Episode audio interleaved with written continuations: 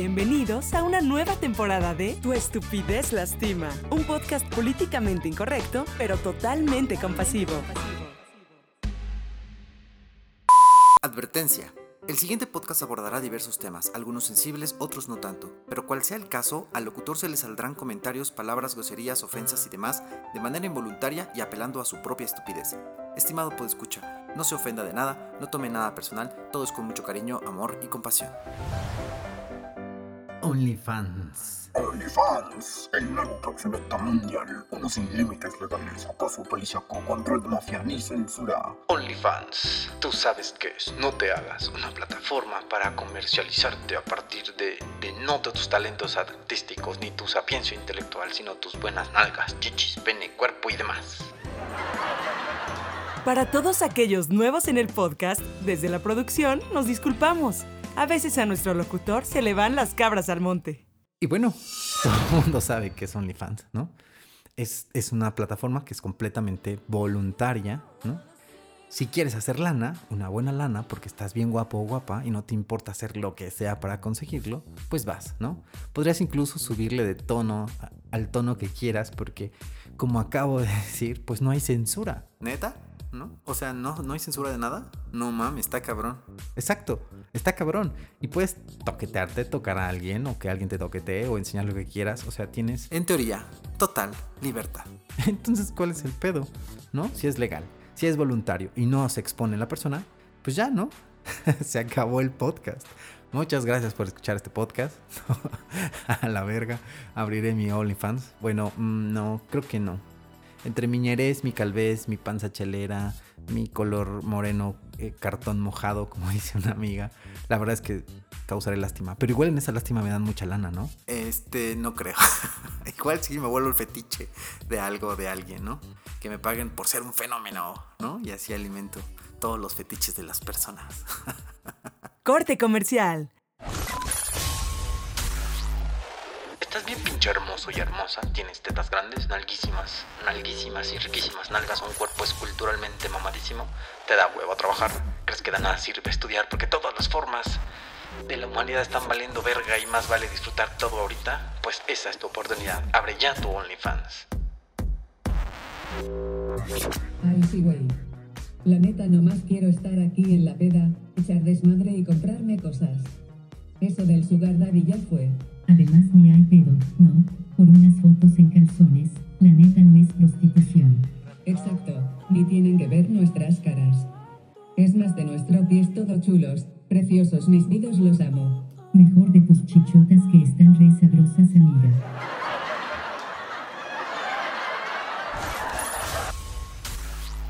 Recuerda, dinero fácil, rápido y sin que nadie te toque o te expongas a ninguna enfermedad.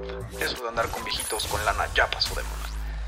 Te convertirás en tu propio jefe y harás lo que tú decidas para ganarte cientos de miles de pesos. No lo pienses más. Ábrelo ya.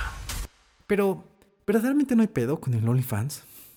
Creo que aquí la, la, la, la estupidez es que se perpetúan arquetipos de la vida fácil, lo hedónico y lo superficial cuestiones que están llevando justamente al mundo a un periodo apocalíptico, ¿no? Que fomentan más lo desechable y donde no se pondera para nada lo profundo, lo valioso o las cosas con significado detrás. Al contrario, todo aquello que tenga que ver con lo banal, material, fácil y rápido, aquí es súper bien visto. Y lo demás está echado de profundo, aburrido, difícil, inservible, ñoño, nerd y así. Entonces, nosotros, los ratones de biblioteca, bye. Ay, sí, güey. ¿Para qué estudias? Deja de andar de teta. Rebeca ganó el mes pasado más de 20 mil pesos, no seas ñoña. Yo subiré fotos de mis pies, mis boobs y, ¿por qué no? Unos videos dándonos unos besos. ¿Cómo ves? Está poca madre, ¿no? Así nos vamos de viaje y mi madre es que salimos a buscar chamba. O sea, es de nacos eso de trabajar.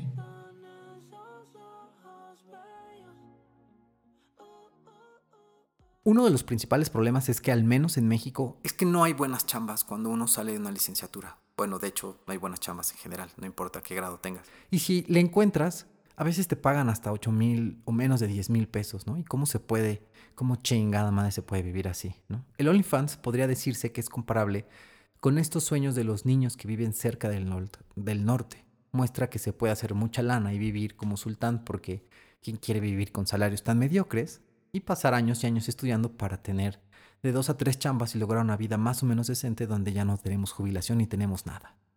Una de las situaciones más preocupantes de esto es que se abre más la brecha de lo superficial, del trabajo sin esfuerzo, de la banalidad y de la vida expresa y fácil. Ah, ya güey, todo esto lo dices porque estás bien culero. O sea, Never tú podrías abrir una onda así y, no seas envidioso, déjanos ganar lana que tú, con todos tus estudios no ganarás nunca.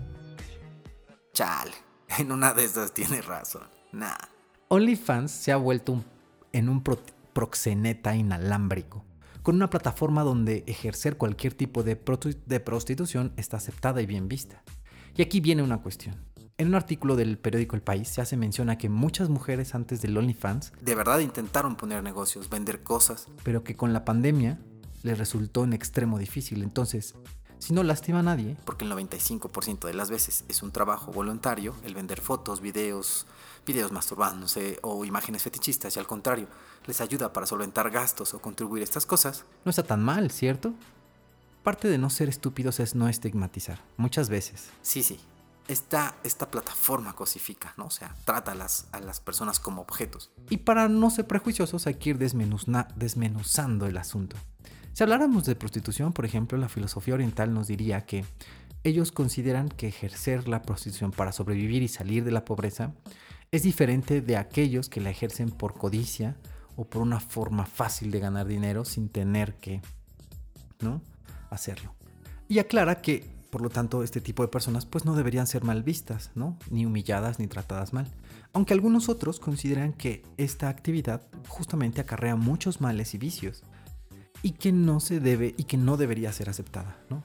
Aunque algunos otros sabios y eruditos dicen que pues no es no es dañino mientras no se perjudique a nadie. Y con esto no estamos tratando de justificar, ¿no? O estamos diciendo que debe existir, más bien, ojalá no existiera la forma en la que existe actualmente, donde miles y cientos de mujeres son esclavizadas, porque donde también hay una proporción importante de personas que lo hicieron libremente, hay otra que lo están haciendo a través de alguien más. Y ojalá pudiera regularse en algún momento y que realmente fuera una decisión autónoma, ¿no? Y ojalá que las condiciones mundiales no fueran las que están para que no hubiera consumo sexual de, de esa forma, ¿no? Aunque en, en términos más extendidos, no todos realmente somos prostitutos. Digo, muchas veces, al menos en México, uno trabaja en donde no le gusta del todo, haciendo las cosas de las que no está completamente convencido por una suma de dinero. De alguna forma es una especie de prostitución legal. Incluso ese fenómeno del sugar daddy es una, pros- una prostitución consensuada, un intercambio material donde ambas partes se benefician lo cual propicia, por supuesto, pues delitos sexuales, la compra y venta de contenido erótico de menores de edad, ciberacoso, trata de personas. El mayor pedo, o uno de los mayores problemas aquí, es, son los menores de edad, ya que hay un alto porcentaje. Y el otro pedo es que la plataforma, el OnlyFans, no tiene un filtro para ver los casos de la pornografía infantil, ¿no?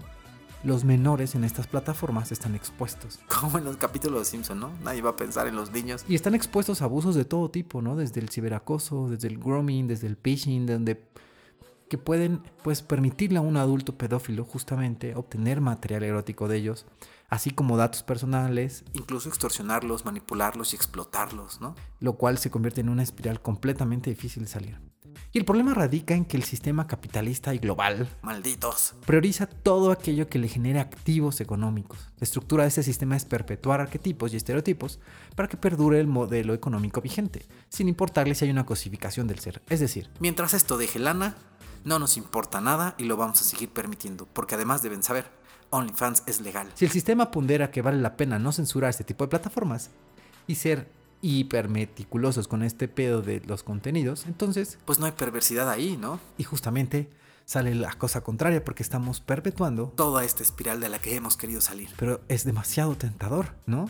¿O tú qué harías? ¿Tú qué harías si te, si, te, si te sabes que eres una persona guapa? Y que podrías ganar 20, 30, 40 mil pesos mensuales solo con subir unas cuantas fotos a la semana o algunos videos o algunas cosas. Donde no vas a ver a quién te está viendo, donde, donde para entrar te tienen que pagar una suscripción, me parece, o algo así. El... Ay, sí me parece, ¿no? Como si nunca hubiera entrado. No, sí entré a ver, pero no me suscribí a nada. Justo para hacer este podcast, ¿no? Para entender qué estaba pasando ahí. ¿No es difícil la tentación? Cuando no pudiste terminar tu carrera por muchas situaciones, cuando te sabes que tienes un cuerpo increíble, donde sabes que estás súper guapa, ¿no? y donde pues quieres progresar en la vida, ¿no? A lo mejor poner un changarrito o poner un negocio o vivir bien, ¿no? Al menos algunos años de tu juventud, hasta que a lo mejor encuentras a alguien, ¿no? Con quien compartir tu vida, no sé. Suena demasiado tentador, ¿no? El problema de eso también justamente radicará en que ese ciclo se va a repetir después a lo largo de la vida. Es justamente como el asunto del ¿por qué terminan los matrimonios tan pronto? Porque uno se aburre y entonces prueba una cosa como la infidelidad y entonces se vuelve adicto a ese tipo de adrenalina. Y entonces a veces eso no le basta y continúa con una y con otra y con otra y a veces ya no le basta y entonces va y consume cosas en un lugar y se acuesta con otras o paga por unas escorts o hace... ¿Me explico? Es una rueda que crea una avalancha, es una piedra que crea una avalancha. Al final, las personas probablemente podrían vivir muy bien estos años de hacer OnlyFans, un tiempo, pero después eso es muy es una adicción como el azúcar. Quítense el azúcar y me cuentan cómo les va. Yo intenté quitarme el azúcar, el- lo logré a un porcentaje alto, pero no la he eliminado. Pero el, ese mes que intenté quitarla, sentía el, el- como drogadicto, ¿no? Me sentía así con, con toda esta ansiedad terrible, hasta de mal humor estaba y todo. Una desintoxicación muy difícil, ¿no? Y para llegar a eso se requiere mucha fuerza de voluntad. Estas personas tendrán esa fuerza de voluntad después.